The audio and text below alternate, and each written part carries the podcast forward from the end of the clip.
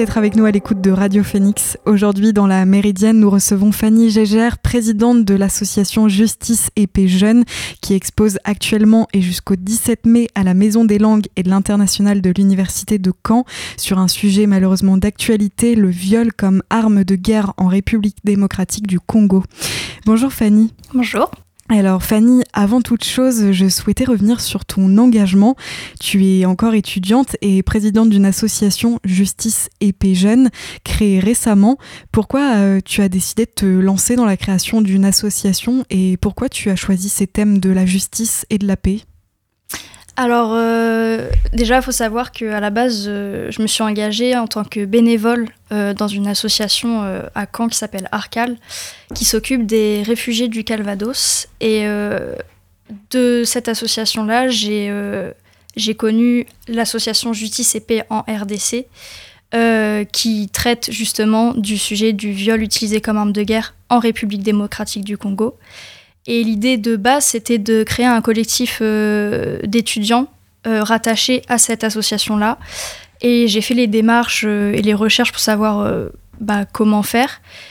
Et tout simplement, bah, c'était beaucoup plus simple de faire une association. Et puis finalement, je me suis dit que ce serait peut-être mieux de ne pas se rattacher à la République démocratique du Congo, mais plutôt de, de faire quelque chose de plus universel, puisque malheureusement, et comme tu l'as dit, c'est un sujet qui touche beaucoup de conflits contemporains.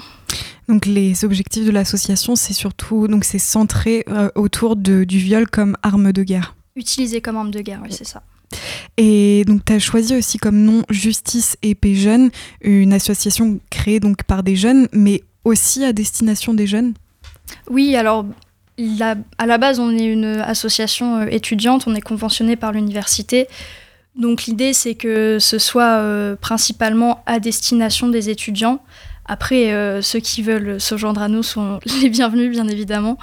Mais euh, oui, l'idée, c'est que ce soit ouvert à tout le monde, même si c'est principalement des étudiants. Mais la trésorière de l'association n'est pas étudiante, par exemple. Et quels moyens vous mettez en place justement pour les associer à vos projets, pour les faire participer ou peut-être aussi pour les sensibiliser? Bah du coup, on n'a fait qu'un projet pour le moment, c'est l'exposition dont tu parlais tout à l'heure. Et euh, euh, c'est une exposition euh, qu'on a mis dans un centre d'exposition justement de l'université pour tout simplement que ce soit accessible à tous et pour que les étudiants soient sensibilisés. Après, c'est vrai que c'est difficile de faire d'autres actions que des actions euh, informatives, on va dire, parce que c'est un sujet euh, qui, même s'il est intéressant et nous touche forcément en tant qu'être humain, nous c'est quand même assez éloigné malgré tout. Donc c'est vrai qu'à part faire des projets informatifs comme des expositions, des conférences, on ne peut pas faire grand-chose d'autre. Mais justement, euh, donc tu en parles à l'instant, euh, vous organisez une exposition à l'université de Caen au sein de la Maison des langues et de l'international, donc sur cette problématique du viol en tant qu'arme de guerre en République euh, démocratique du Congo. Qu'est-ce qui a motivé le choix de, de, ce pays spécifiquement? Alors, la République démocratique du Congo, elle est souvent qualifiée, enfin dans ce domaine en tout cas, de capitale du viol. Euh, donc euh, ça paraissait très pertinent de commencer par là. Et comme je l'ai dit tout à l'heure, euh, l'idée de base de créer cette association, elle vient d'une autre association en fait qui existe déjà, qui est basée exclusivement sur les RDC. Et donc en fait ça s'est fait naturellement, ayant plus d'informations sur ce sujet-là du fait de cette autre association. et le fait que ce soit malheureusement connu euh, pour ça, euh, fallait commencer par là quoi. Et Fanny, j'ai une question qui peut paraître un peu vague, mais pourquoi utiliser le viol euh, comme une arme de guerre? Quand on s'intéresse au sujet, on se rend compte qu'en fait, c'est souvent utilisé pour intimider et détruire la société parce que le tissu social, il est dans la famille et en violant des femmes ou des enfants et des fois même des hommes, euh, surtout dans des communautés euh, où le, oui, la famille c'est la famille traditionnelle, on va dire. bah on, brise et on anéantit tout tissu social parce qu'une femme qui va être violée, bah, toute sa famille va la rejeter. et la même chose pour un homme. Enfin, c'est oui, c'est ça. C'est vraiment casser le tissu social et la société, quoi. Et les conséquences pour euh, les victimes sont physiques, mais aussi et surtout psychologiques. Euh, est-ce que vous avez connaissance d'initiatives de soutien aux survivants de, violences sexuelles dans, les zones de conflit? Alors, je vais parler du coup de la RDC, c'est ce que je connais le plus. Euh, en RDC, il y a la Fondation Pandy. qui a été créée par Denis Mukwege, qui est un, un obstétricien là-bas. Et en fait, il a écrit un livre qui s'appelle euh, La force des femmes. Et dans ce livre, il relate euh, de son combat et surtout du combat des femmes qui ont été victimes euh, de toutes ces exactions sexuelles. Et il, il a créé la fondation, justement, pour lui, en tant qu'obstétricien, réparer physiquement ces femmes. mais il a également depuis 2014, il me semble, qui s'accompagne, euh, il est aussi accompagné, pardon, de, de, psychologues, en fait, tout simplement, parce que même si une femme, elle est euh, réparée physiquement, euh, bah, si elle n'est pas apte à retourner dans la vie quotidienne d'un point de vue psychologique, ça sert à rien, enfin, entre guillemets. On parle d'initiatives de soutien aux survivantes et survivants, mais qu'en est-il de la promotion de mesures concrètes pour lutter contre le viol euh, utilisé comme arme de guerre? Euh, tu veux dire au niveau juridique, oui, des sanctions, il y a des, euh, des, moyens déployés à ce niveau-là? Eh bah justement, j'en parle dans l'exposition, mais il y a l'affaire Bemba de la Cour pénale internationale encore une fois, je suis pas sûre de la date, il me semble que c'est 2018, 2016 euh, et 2018, qui euh, euh, considèrent, enfin qui, oui, qui affirment que le viol peut être une arme de guerre. Euh, C'était pas le cas avant, donc il y a une reconnaissance, mais c'est toujours très compliqué de, poursuivre les responsables, même si il y a un rapport mapping qui a été fait. en fait, ce rapport, il relate de bah, justement toutes les exactions sexuelles qu'il y a eu de 93 à 2003 en RDC. Et euh, ce rapport, il a été... Euh, donc il y a tous les noms des responsables, etc. Et il a été euh, envoyé à l'Organisation des Nations Unies et l'Assemblée générale, même si elle en a eu connaissance, ne l'a jamais étudié plus que ça, alors que il y a les responsables dedans et les enfin le nom des responsables est gardé secret.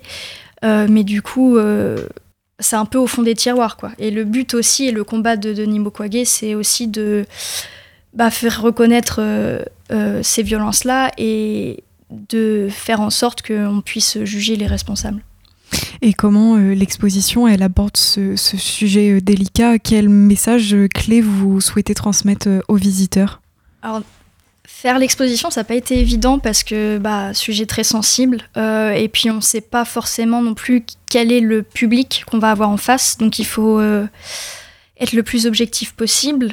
Euh, donc, on est resté vraiment très factuel. C'est-à-dire que on explique déjà qu'est-ce que le viol utilisé comme arme de guerre. et vu qu'on est axé sur la RDC, on explique vraiment enfin on essaye en tout cas du mieux possible parce que c'est très compliqué euh, d'expliquer le, contexte euh, avec euh, géopolitique, avec notamment le Rwanda qui justement se superpose un peu. expliquer ça, ça permet de comprendre quel est le climat général dans le pays. et aussi le contexte économique, parce qu'en fait la RDC c'est un pays qui est extrêmement riche en minerais.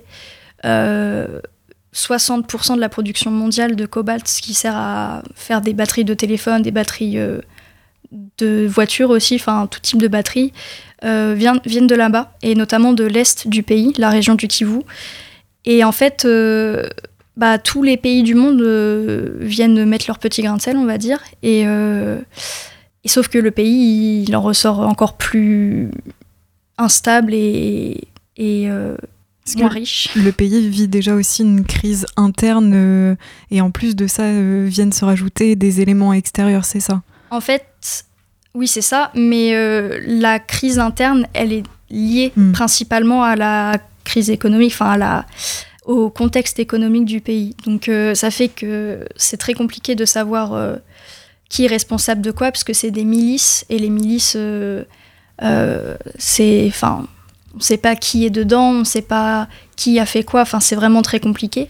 Et puis on essaye aussi de- d'expliquer euh, bah, les avancées au niveau de juridique. Euh, bah, comme je disais tout à l'heure, on parle notamment du rapport mapping et euh, de l'arrêt Bemba.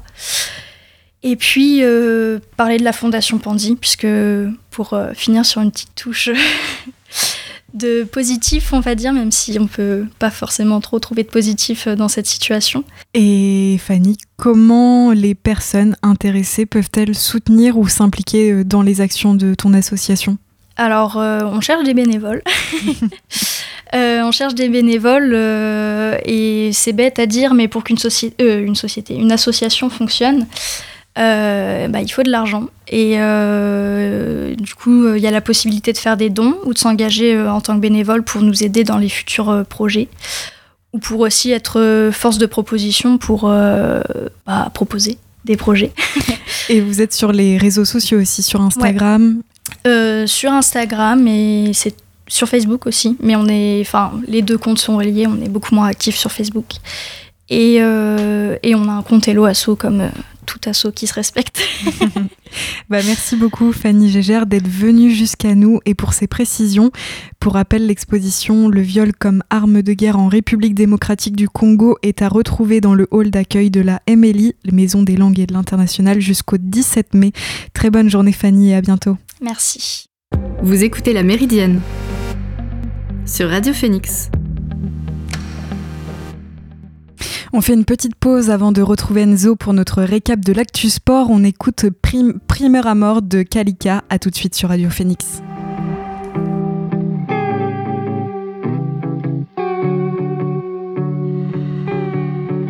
On me dit qu'il droche dehors, dehors, dehors, dehors.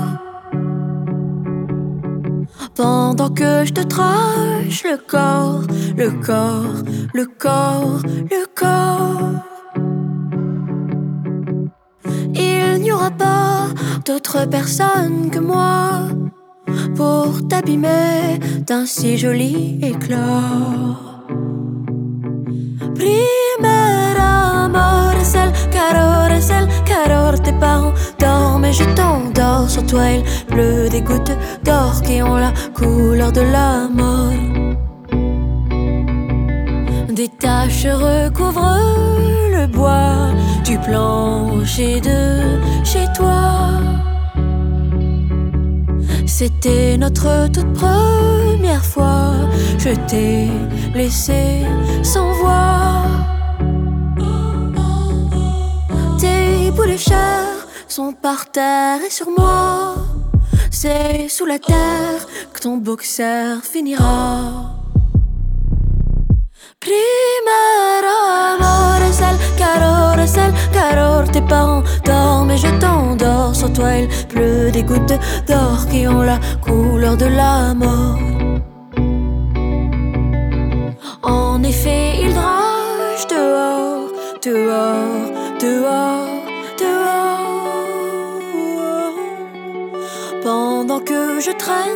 ton corps, ton corps, ton corps, ton corps.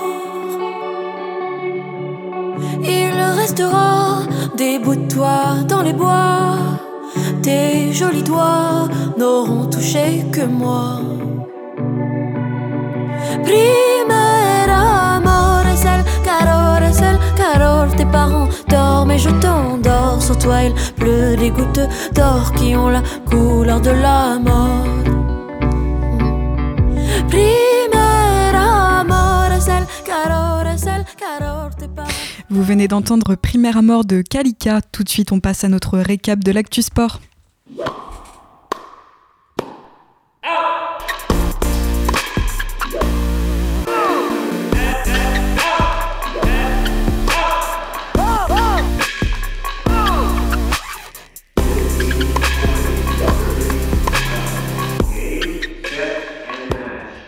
Et on accueille tout de suite Enzo, notre chroniqueur. Salut Enzo. Salut Chloé. Alors on commence cette semaine avec du judo et le retour au sommet d'une maman en or. Elle avait laissé son titre de côté l'année dernière, mais finalement était-elle vraiment partie? Hier à Doha, Clarissa Gbenienou a signé le plus beau des retours en remportant pour la sixième fois le titre de championne du monde des moins de 63 kilos en judo. 5 combats et 5 victoires par Ippon pour la tricolore avant sa finale face à la Slovène Andrea Leski, face à qui elle totalisait 3 victoires en autant de combats avant ce nouvel affrontement. Une nouvelle fois, la Française a fait parler son expérience et sa maturité pour marquer Wazahari, enchaîner une nouvelle immobilisation au sol et s'imposer encore une fois par Ippon. Après 2014, 2017, 2018, 2019 et 2021, c'est donc un sixième triomphe pour la native de Rennes, mais celui-ci a une saveur toute particulière puisque c'est le premier depuis qu'elle a donné naissance à sa fille Athéna il y a bientôt 11 mois. Agbenienou avait surpris la planète judo en reprenant le chemin des tatamis quelques semaines après l'heureux événement, mais aussi en assumant pleinement sa double casquette de sportive professionnelle et celle de maman. Athéna est présente en permanence pour assister aux exploits de Clarissa Agbenienou, qui est étoffe encore un peu plus un palmarès long comme le bras à un an des Jeux de Paris, après lesquels elle compte prendre sa retraite. Avec 5 médailles d'or européennes, 6 titres mondiaux et 2 sacres olympiques, c'est à se demander qui porte vraiment le nom de la déesse de la guerre dans la famille. Et passons au ballon rond désormais avec les demi-finales de Ligue des Champions qui ont débuté. Tout à fait, Chloé, on se rapproche sérieusement de la finale au stade olympique Atatürk d'Istanbul le 10 juin prochain. Nous en sommes à la moitié de ces demi-finales et le suspense reste entier dans le duel entre le Real Madrid et Manchester City. Mardi soir au stade Santiago Bernabéu, les deux équipes n'ont pu se départager, se quittant sur le score de 1 but partout. Sur une superbe frappe à l'entrée de la surface, Vinicius Junior avait donné l'avantage au merengue à la 36e minute en trouvant la lucarne droite d'Ederson, profitant d'un déboulé non moins splendide d'Eduardo Camavinga. Mais Manchester City ne veut pas revivre la même histoire que l'année dernière, où il s'était fait sortir au même stade de la compétition par les Madrilènes au terme d'une double confrontation totalement folle. Le maestro belge Kevin De Bruyne a remis les compteurs à zéro d'un coup de canon du pied droit à la 67e minute, d'une partie assurément de très haut niveau. Le match retour mercredi soir à l'Etihad Stadium s'annonce bouillant. Bouillant, c'est un adjectif qui résume bien l'ambiance qui régnait à Milan hier, à l'orée d'un duel fratricide dans l'autre demi-finale opposant les deux ennemis jurés de la ville, l'AC Milan et l'Inter Milan. Particularité de l'affiche, les deux clubs jouent dans le même stade, stade qui change simplement de nom selon quelle équipe joue à domicile. Hier soir, le match se jouait à San Siro, c'est donc l'AC Milan qui avait l'honneur de recevoir. Malheureusement pour les Rossoneri, c'est l'Inter qui s'est imposé 2 buts à 0 au terme de 90 minutes dominées de la tête et des épaules par les joueurs de Simone Inzaghi. Deux réalisations inscrites dans le premier quart d'heure par les vétérans Edin Dzeko et Enrique Mkhitaryan qui donnent une option certaine aux interistes pour une place en finale de la Coupe aux grandes oreilles. La deuxième partie de ce derby della Madonnina se jouera mardi soir au stade Giuseppe Meazza et cette fois-ci c'est donc l'Inter qui recevra.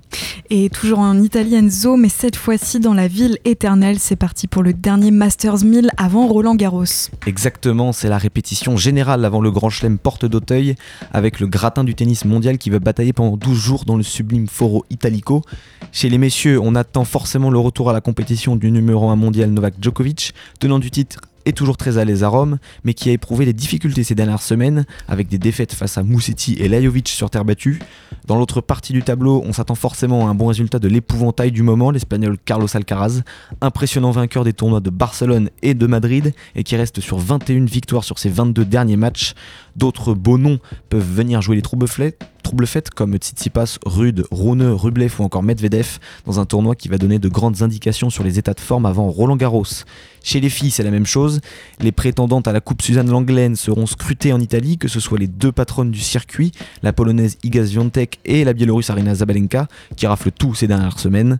Attention aussi à la numéro 3 mondiale, l'américaine Jessica Pegula, jamais très médiatisée mais toujours très régulière, et qui pourrait bénéficier d'une partie de tableau favorable pour se frayer un chemin dans le dernier carré. Enfin, on gardera un œil attentif à la performance de Caroline Garcia, la française qui sera selon toute vraisemblance tête de série numéro 4 à Roland Garros, mais qui peine depuis de longues semaines à enchaîner les bons matchs. Parviendra-t-elle à se rassurer avant le grand chelem parisien? Premier élément de réponse aujourd'hui avec un premier tour face à la roumaine Anna Bogdan, 59e joueuse mondiale. Et on reste encore en Italie avec un mot de cyclisme et la suite du premier grand tour de la saison. Place aujourd'hui à la sixième étape de ce 106e Giro d'Italia, 162 km au programme à travers la Campanie et autour de son chef-lieu Naples. Un profil d'étape hybride avec 100 premiers kilomètres plus accidentés, avant un final plus plat qui devrait sourire aux sprinteurs encore présents. Une étape qui devrait permettre aux gros bras de récupérer avant la première arrivée au sommet demain sur les pentes du Grand Sasso et après une journée agitée hier, notamment pour le favori Remco Evenpool. Le Belge, facile vainqueur du contre-la-montre inaugural samedi et maillot rose pendant trois jours, est tombé par deux fois hier sous la pluie. La première fois à plus de 150 km de l'arrivée, il n'a pu éviter un coéquipier déséquilibré par un chien en divagation au beau milieu de la route. Une chute sans dommage apparent qui a précédé un deuxième gadin à 2 km et demi de l'arrivée. Cette fois-ci, le champion du monde belge est tombé tout seul comme un grand au beau milieu du peloton, se préparant au sprint final. Plus de peur que de mal apparemment pour le leader de la Soudal Quick Step, dont on pourra juger les aptitudes physiques demain dans la première étape en ligne, importante pour les favoris. Et on revient en France avec le basket et l'Euroleague où Monaco disputait sa place dans le Final Four hier soir. Tout à fait, Chloé Monaco pouvait mettre fin à 26 ans de disette pour les clubs du championnat de France en venant à bout du Maccabi Tel Aviv dans le match 5 de la série hier soir. La Roca Team, qui dispute pour la deuxième fois seulement de son histoire l'Euroleague, avait à cœur de remettre les pendules à l'heure après avoir été massacré en Israël lors du match 4 104 à 69. Après une première mi-temps disputée, les Monégasques se sont légèrement échappés après la pause, emmenés notamment par les performances de Mike, James et Jordan Lloyd, auteur de 21 points chacun, dont 14 pour Lloyd en deuxième période. Un moment historique pour Monaco, qui tentera donc d'imiter le CSP Limoges, seule équipe de l'Hexagone à avoir soulevé le trophée il y a 30 ans en 1993. Première étape de ce Final Four à Kaunas en, Lituanie, un duel face à l'Olympiakos, meilleur bilan de la saison régulière, et qui les avait privés d'une participation au dernier carré dans un match 5 irrespirable. C'est certain, le duel s'annonce tout aussi chaud cette année. Et pour finir, Enzo, un petit mot des playoffs NBA qui se poursuivent en ce mois de mai. En effet, nous en sommes au stade des demi-finales de conférence avec des séries tout aussi disputées à l'ouest comme à l'ouest, puisqu'après 5 matchs dans chaque série, aucune franchise n'est encore qualifiée pour les finales de conférence. Dans la nuit, les Knicks de New York se sont accordés un sursis face à Miami en battant le hit 112 à 103 au Madison Square Garden, grâce notamment aux 38 points de Jalen Brunson. À l'ouest, les champions en titre, les Warriors de Golden State, ont également relancé le suspense en battant sur leur parquet les Lakers de Los Angeles 121 à 106 dans un match à 27 points pour Stephen Curry, mais surtout 20 points pour Draymond Green, c'est à souligner. Match 6 à venir dans la nuit de samedi à dimanche dans ces deux séries, tout comme la nuit prochaine entre Philadelphie et, Boston à l'est et entre Phoenix et Denver à l'ouest, Philly et Denver ayant l'occasion de composter leurs tickets pour les finales de conférence. Bah merci Enzo pour ce récap, on te retrouve avec plaisir la semaine prochaine pour un nouveau tour d'horizon de l'actu sport. Vous écoutez La Méridienne sur Radio Phoenix. Pour la dernière partie de cette émission, je vous propose de retrouver Rémi, présentateur de Fact News, qui a reçu récemment au micro de Radio Phoenix la Ligue Normandie du sport universitaire. Je vous propose d'écouter cette interview et on se retrouve juste après. Et j'ai le plaisir de recevoir la Ligue Normandie du sport universitaire, représentée par Sébastien Bergin, son directeur régional, et Mélinda de Saublieu, en service civique. Bonjour à tous les deux. Bonjour. Bonjour. Alors cela fait maintenant 8 mois que vous êtes passé à la radio déjà et que vous avez présenté la Ligue. Euh, beaucoup de choses se sont passées depuis. Quels, quels, ont été un peu les moments forts de cette année 2022-2023 Mélinda, quels sont un peu les moments qui t'ont marqué personnellement? Euh, bah, Moi, c'était surtout le Master U, qui était une, une compétition internationale de tennis qui était très enrichissant parce qu'on a pu voir bah, plusieurs équipes euh, du monde entier. Euh, après, bah, les CFU, les championnats de France, qui a beaucoup de travail et beaucoup tout de communication à faire. Et c'est très, très, très, très bah, formateur. Après, c'est ça les temps les plus forts. Mais après, il y en a plein d'autres. Mmh d'autres qu'on peut citer, mais il y en aura tellement que... Parce que c'était ton, ton, rôle un peu la communication euh, pour, pour la Ligue. Quelle était un peu tes, tes missions au jour le jour? Bah Moi, oui, là c'était surtout euh, tout, tout, la com, de faire tout bah, la pub, ma pub, de faire, faire des retours en images, des tout photos, des vidéos. Sébastien Berger, un peu les moments forts de cette année 2022-2023, qu'est-ce qui vous a marqué personnellement? Comme Melinda, c'est vrai que le, gros événement de l'année, c'était le Master U, BNP Paribas, hein, une compétition de tennis euh, avec des équipes venues euh, du monde entier. On avait euh, les Australiens, les Allemands, les Belges, les Irlandais, les Grands-Bretons, bien sûr l'équipe de France, hein, les Suisses. donc voilà, et on espère et ça devrait normalement se, renouveler une nouvelle fois en décembre prochain à Honfleur, à la Ligue de, de tennis. Comment on organise ce genre de gros événements avec différentes fédérations, j'imagine? Oui, alors la fédération principale, c'était la fédération de tennis, notamment la, Ligue de tennis de Normandie. Euh, alors on a eu plusieurs années pour s'y préparer à cause à cause du Covid, hein, parce que ça aurait dû euh, se passer dès 2020. Euh, mais voilà, c'est notre travail au quotidien, on va dire, même si ça, ça a une, une ampleur euh, plus importante au niveau international. Mais c'est voilà, contacter les, le restaurant, les, le traiteur, les hébergements, et puis un travail avec la Ligue pour le, niveau sportif, avec un arbitre international, avec voilà, une, agence de, communication aussi euh, avec qui on travaille avec euh, BNP Paribas. Enfin voilà, un gros travail euh, dans différents axes, mais qui, qui sont, qui sont le, le quotidien de, de ces gros événements. Donc un gros événement, peut-être revenir sur les événements autres qui ont, qui ont marqué l'année. Quels ont un peu été les, les événements J'imagine aussi, on avait parlé au début de l'année de, de, de, de compétitions destinées aux personnes en situation de handicap. Comment ça s'est passé tout ça? Alors, au niveau des autres gros événements, on a eu des championnats de France.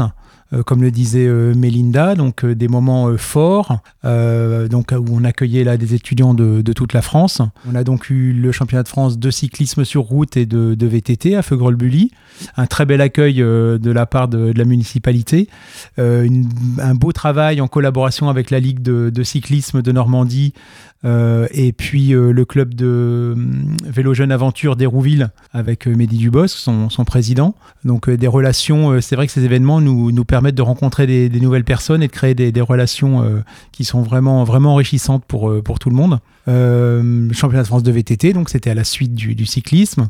Championnat de France de karaté. à Deauville en collaboration avec les collègues de, de l'UNSS, puisqu'on a enchaîné championnat de France UNSS et championnat de France universitaire. Et puis championnat de France sur Caen aussi, de, hockey sur gazon, avec le club de, de Caen.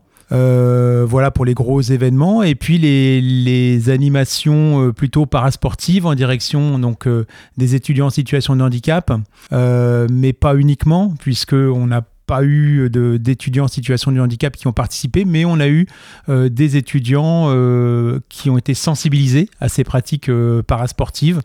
Donc on a fait du handball fauteuil, du basket fauteuil, du cécifoot, de la boccia, euh, voilà, différentes activités parasportives euh, pour, euh, pour sensibiliser les, les étudiants à ces pratiques.